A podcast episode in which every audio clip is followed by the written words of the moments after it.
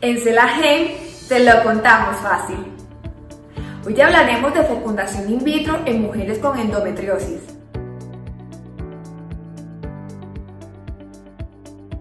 ¿Puedo iniciar un tratamiento de fecundación in vitro si tengo endometriosis?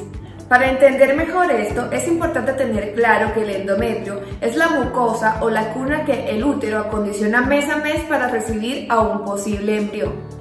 En algunas mujeres, esta mucosa o tejido endometrial aparece en otros lugares fuera de la cavidad uterina. A esto se le denomina endometriosis. La endometriosis es una enfermedad benigna que afecta al 14% de las mujeres en edad reproductiva.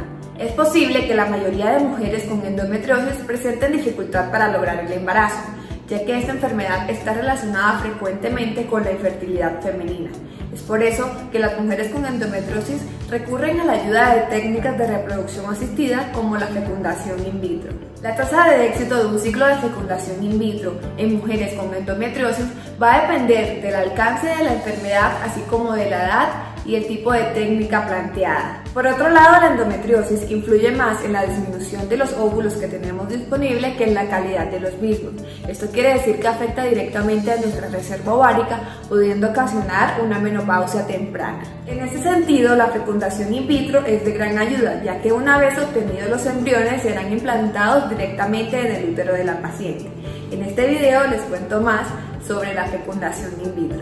Si deseas tener más información sobre el tema, te invito a entrar a www.celagen.com. No olvides suscribirte, dejarnos tu comentario y activar la campanita de notificaciones.